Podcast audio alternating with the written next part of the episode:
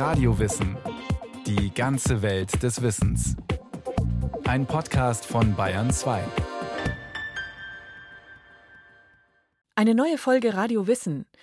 Opfergaben an die Götter kennt man in den Hindu-Religionen oder die Armenspeisung beim islamischen Opferfest. Die Schilderung von Opfergaben in der jüdisch-christlichen Bibel oder die Opferaltäre in antiken Tempeln. In fast allen Religionen gibt es das Opfer an eine übergeordnete Macht. Dabei geht es immer um die Beziehung zwischen Mensch und Gottheit, zwischen dem Vergänglichen und dem Ewigen.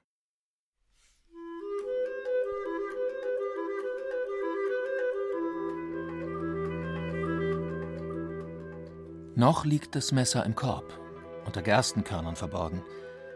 In Festtagskleidern macht sich die Prozession auf den Weg zum Tempel in Athen. Es ist ein heiterer Zug. Ein Flötenspieler musiziert, Männer und Frauen singen, ein Räucherfass wird geschwenkt. Gemeinsam führen sie einen geschmückten Stier mit vergoldeten Hörnern zum Opferort. Noch einmal erhält er einen Schluck Wasser, ehe er auf dem Opferstein den Tod findet. Den Göttern zu opfern ist fester Bestandteil der antiken griechischen Kultur. Ob Zeus, Dionysos oder Poseidon, alle Götter fordern von den Menschen Opfergaben. Das kann je nach Gottheit Getreide oder Weihrauch sein, ebenso wie ein Pferd, ein Wildtier oder ein Stier. Es ist ein magischer Moment. Mit Wasser waschen sich die Versammelten die Hände, ehe sie mit voller Wucht Gerstenkörner auf das Tier schleudern. Der Opferpriester schneidet dem Stier einige Stirnhaare ab und wirft sie ins Feuer. Unter lautem Geschrei der anwesenden Frauen tötet der Priester das Tier. Das Blut des Tieres tränkt den Opferstein rot. Der tödliche Axthieb ist der Moment, in dem der antike Mensch dem Heiligen nahekommt. Blut muss fließen, damit das Heilige erfahrbar wird. Das Tieropfer ist dabei immer ein Akt der Gewalt. So beschreibt es der Altphilologe Walter Burkhardt in seinem Buch Homo Necans – der religiöse Mensch der Antike braucht das blutige Ritual. Gegenwärtig ist der Gott an seinem Opferplatz, kenntlich am Aschehaufen der seit je hier verbrannten heiligen Darbringungen, an den Hörnern oder Schädeln der geschlachteten Widder und Stiere, am Altarstein, der mit Blut benetzt werden muss. Nicht im frommen Lebenswandel, nicht in Gebet, Gesang und Tanz allein wird der Gott am mächtigsten erlebt, sondern im tödlichen Axthieb, im verrinnenden Blut und im Verbrennen der Schenkelstücke. Grunderlebnis des Heiligen ist die Opfertötung.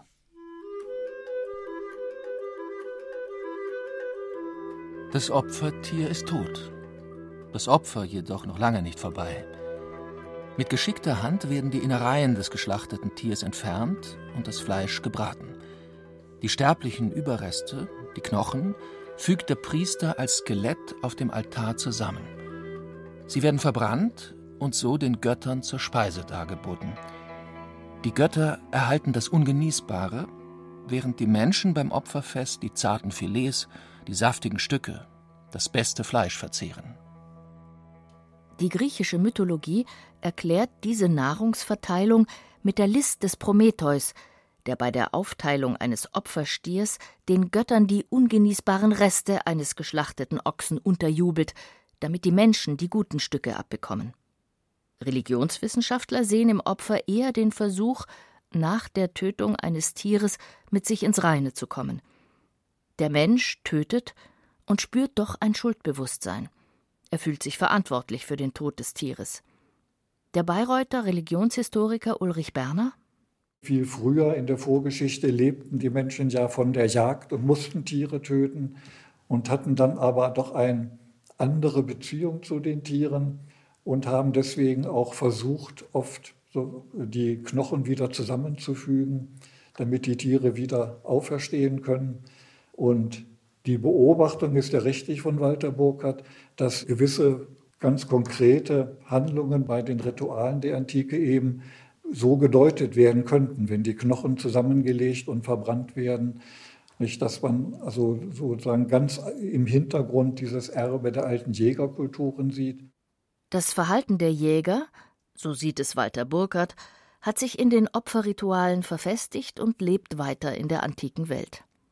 Das Opfer, bei dem sich die Opfergemeinschaft solidarisch zusammenschließt, wurde so zum festen Bestandteil der Kultur und hat dabei vor allem einen Zweck. Durch das blutige Opfer konstituiert sich die Gemeinschaft. Das Opfer wird notwendig, um Verträge zu untermauern, Abmachungen zu verfestigen oder ein Bündnis zu schließen. Und doch kann die Gewalt und Aggression, die im Opfer zum Ausdruck kommt, noch einmal anders gedeutet werden. Nach der Vertreibung aus dem Paradies müssen die Menschen ihren Lebensunterhalt mit ihrer Hände schwerer Arbeit verdienen. Kain wird Ackerbauer, Abel Viehhirte. Beide opfern, ganz selbstverständlich, ihrem Gott Jahwe. Kain bringt Gott die Früchte des Feldes. Abel, der Hirte, opfert von den Erstlingen seiner Herde. Die unterschiedlichen Opferarten werden zum Problem. Denn Gott nimmt das Tieropfer von Abel an, das Opfer von Kain hingegen nicht. Voller Wut, gedemütigt und neidisch, ermordet Kain seinen Bruder. In der biblischen Erzählung von Kain und Abel entdeckte der französische Kulturanthropologe René Girard ein Muster menschlichen Zusammenlebens. Anders als Abel, der durch das blutige Tieropfer ein Ventil für seine Gewalt gefunden hat, kann Kain die Gewalt nicht kanalisieren. Deshalb ermordet er seinen Bruder Abel. Das blutige Opfer, so sieht es René Girard in seinem Buch Das Heilige und die Gewalt, erfüllt einen wichtigen zwischenmenschlichen und gesellschaftlichen Zweck. Ziel sei es, die Gewalt zu überlisten. Im Opfer zeigt sich für René Girard ein sogenannter Sündenbockmechanismus. Ein Reinigungsakt für die Gemeinschaft sozusagen. Die These, stellvertretend für alle wird einer geopfert, um das gesellschaftliche System aufrechtzuerhalten. Denn Gesellschaften können nur bestehen, wenn sie die Gewalt in den Griff bekommen. Das Opfer wird dabei zum Katalysator, sagt der Bayreuther Religionswissenschaftler Ulrich Berner. Girard geht davon aus, mit seiner Theorie, die so als die mimetische Theorie bekannt ist, dass der Neid unter den Menschen immer eine große Rolle spielt und dass dieses Bestreben der Nachahmung dazu führt, dass sich Aggressionen aufbauen in einer Gesellschaft. Und die einfachste Formel, das zu beschreiben, wäre dieses alle gegen alle und das würde jede Gesellschaft zerstören. Und die Lösung wird gefunden, indem sich alle plötzlich gegen einen richten. Und das ist eben dann der sprichwörtliche Sündenbock. Immer dann, wenn eine Gesellschaft in ihrer Existenz bedroht ist, sucht sie sich einen Sündenbock. Ein Opfer, das dann pars pro toto geopfert wird und auf dem sich die Gewalt entlädt. Das Opfer ist dabei längst nicht nur kultisch zu verstehen. Es passt sehr gut eben darauf, wenn wie zum Beispiel 1348 der schwarze Tod, die Epidemie geht durch Europa und spontan werden sogar noch bevor die Pest in einer Stadt eintrifft, schon die Juden umgebracht, weil das Gerücht sich verbreitet hat, die sind schuld.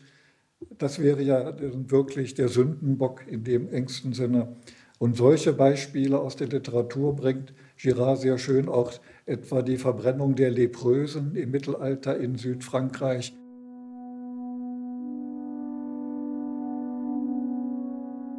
Das Opfer ist eine Handlung, um Frieden und Versöhnung herzustellen. Das ist eine Vorstellung, die sich auch im Alten Testament findet.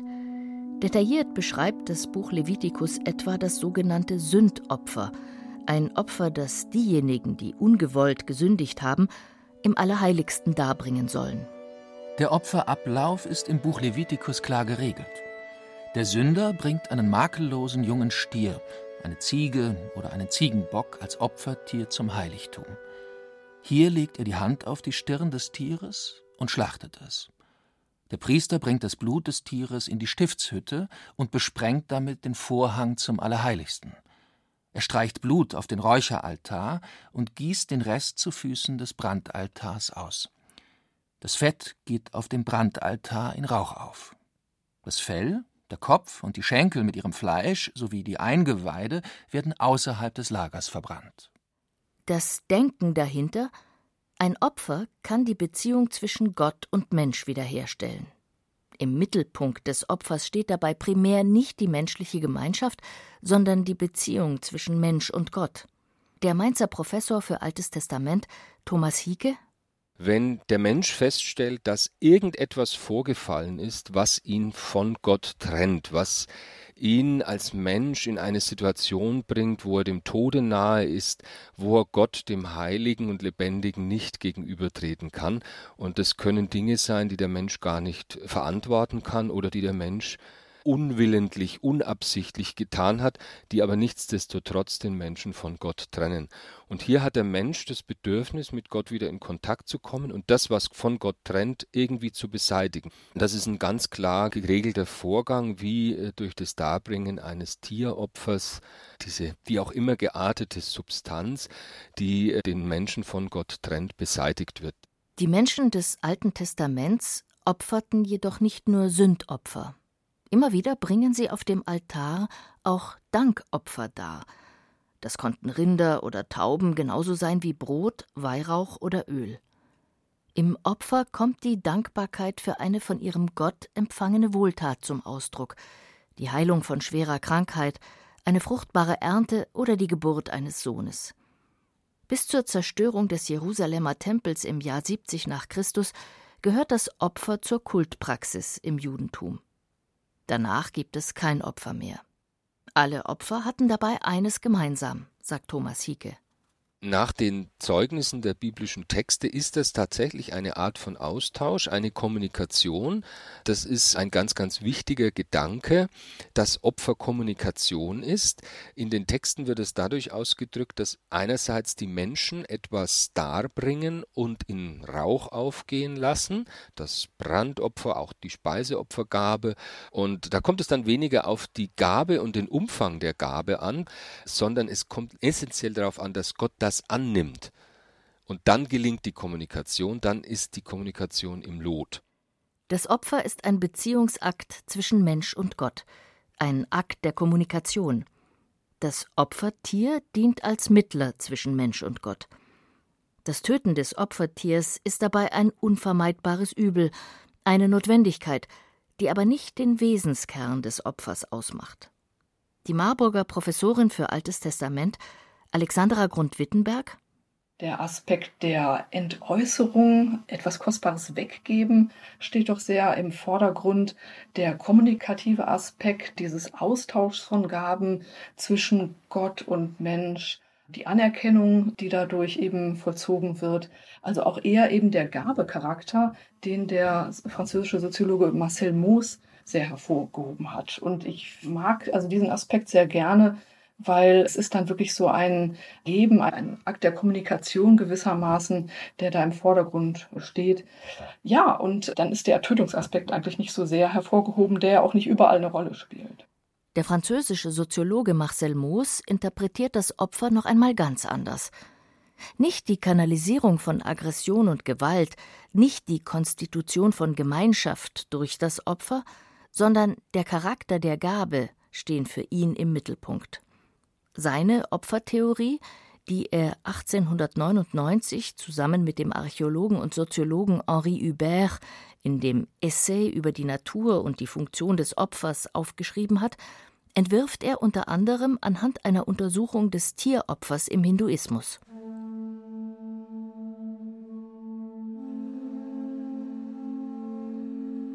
In einer aufwendigen Zeremonie bringen Hindus ihren Gottheiten Opfer dar.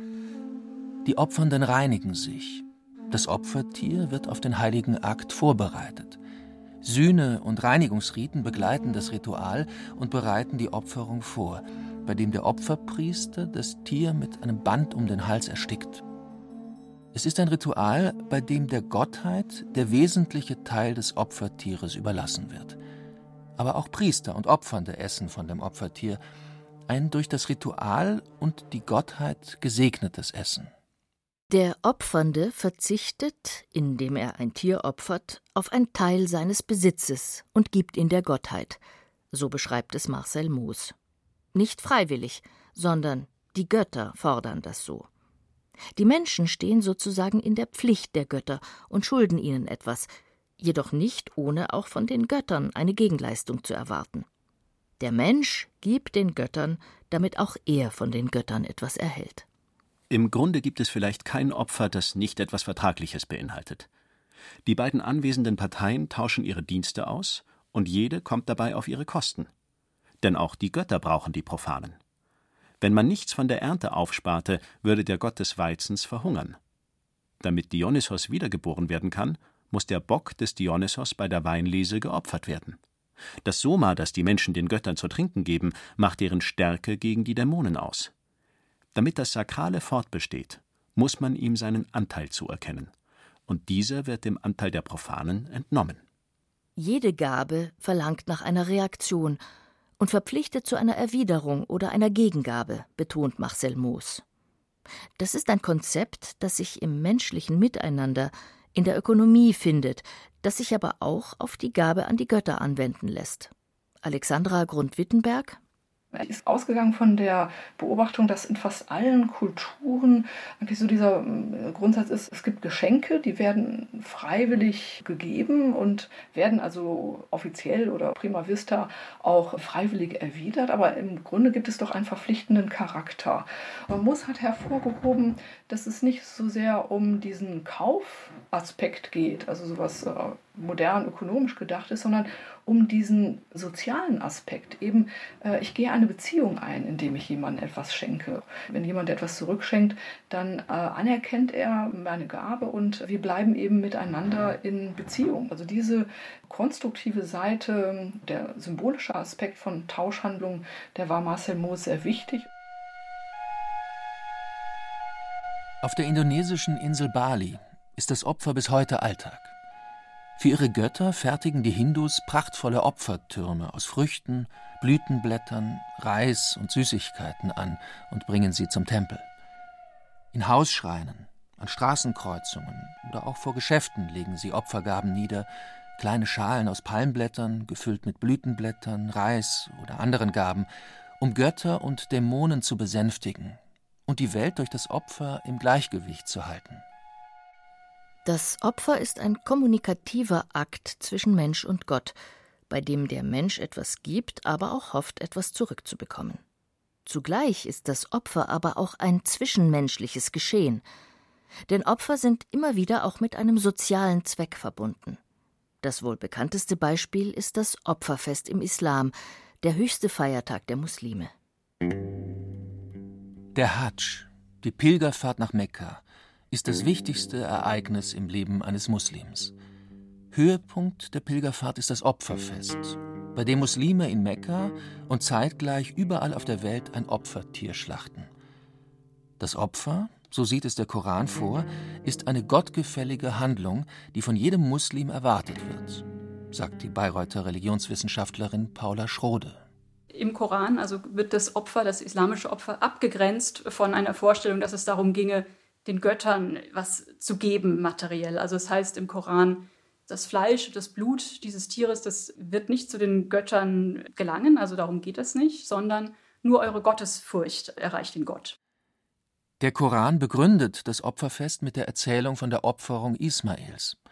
Eine Erzählung, die sich auch in der jüdischen und christlichen Tradition findet. Gott befiehlt Ibrahim, wie Abraham im Koran heißt, seinen Sohn zu opfern. Ibrahim folgt dem Willen Gottes.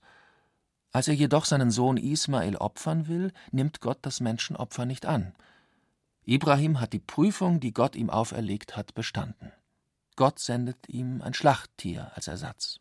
Der monotheistische Gott, so die Vorstellung, braucht kein Opfer, das in Form von Fleisch und Blut zu Gott gelangt, und erst recht kein Menschenopfer. In Erinnerung daran soll derjenige, der wirtschaftlich dazu in der Lage ist, am Opferfest ein Opfertier schlachten. Das Tier wird in drei Teile geteilt. Zwei Teile erhalten Nachbarn, Freunde, Verwandte oder Bedürftige. Mit dem dritten Teil bewirten Muslime ihre Gäste. In Deutschland hat sich, sagt Paula Schrode, inzwischen auch eine andere Praxis etabliert. Muslime spenden Geld an eine karitative Organisation die dann ein Opfertier in einem muslimischen Land kauft und dort schlachten lässt. Das Fleisch wird an Bedürftige verteilt. Das Opfer ist eine Gabe, nicht an Allah, sondern an die Mitmenschen. Das Interessante ist aber tatsächlich, dass man beim Opfer, wo ja tatsächlich unter den Menschen auch was gegeben wird, dass man hier beobachten kann, so ein Weitergeben von Opferfleisch eben nicht als Geschenk zwischen Menschen verstanden wird. Also es ist jetzt nicht so, dass man zu den Nachbarn geht und sagt, schaut mal hier, was wir Schönes für euch haben und dann wird sich da bedankt und gefreut und dann guckt man, dass man bei der nächsten Gelegenheit mal wieder was zurückgibt, sondern das ist dann komplett außen vor. Und man bedankt sich noch nicht mal, wenn man Fleisch bekommt, weil das gehört zu einer anderen Logik. Ich weiß, derjenige gibt mir das Fleisch, weil er jetzt hier die Gelegenheit hat, diese Praxis zu vollziehen. Die Gemeinschaft spielt beim Opferfest eine zentrale Rolle. Ein Teil des Fleisches geht an Bedürftige in der muslimischen Gemeinschaft. Zum Opferfest gehört aber auch das gemeinsame Essen. Von dem Teil des Opfertieres, das nicht gespendet wird, wird ein Festmahl zubereitet. Man sitzt zusammen mit Freunden, Nachbarn und Verwandten und isst zusammen. Also es gibt ja auch ähm, Opfertheorien, die sagen, bei solchen Ritualen spielt eher die Vergemeinschaftung eine Rolle und gar nicht so sehr ähm, die Idee, dass es an eine Gottheit geht. Also das sind Theorien, die davon ausgehen, dass es irgendwann mal so die Urform des Opfers gegeben hat. Und also es sind jetzt große äh, Theorien, die heute so in der Form auch nicht mehr entwickelt werden, weil wir uns eher die konkreten Kontexte anschauen. Aber äh, es hat diesen Gedanken eben auch gegeben in der Geschichte der Opfertheorien, dass es ursprünglich vielleicht gar nicht um eine Gabe an Gottheiten gegangen wäre, sondern wirklich nur darum, dass die Gemeinschaft einen Anlass braucht, äh, zusammenzukommen und eine gemeinsame Mahlzeit einzunehmen. Auf jeden Fall ist das ähm, im islamischen Kontext ein ganz, ganz wichtiges Element. Also beim Opferfest spielt diese Vergemeinschaftung eine ganz zentrale Rolle. Das Opfer hat viele Facetten und Funktionen. Das Opfer stärkt Gemeinschaften. Es kann ein Akt der Dankbarkeit sein oder die Bitte um Vergebung. Es ist eine Gabe an Götter wie an Menschen. Und auch die Gemeinschaft, das Teilen des Opferfleisches, ist dabei ein Element, das sich in vielen religiösen Systemen findet. Muslime teilen beim Opferfest das Fleisch. Auch beim Opfer am Olymp ist die Opfergemeinde von dem Fleisch. Dieser Aspekt lässt uns das Opfer mit neuen Augen sehen.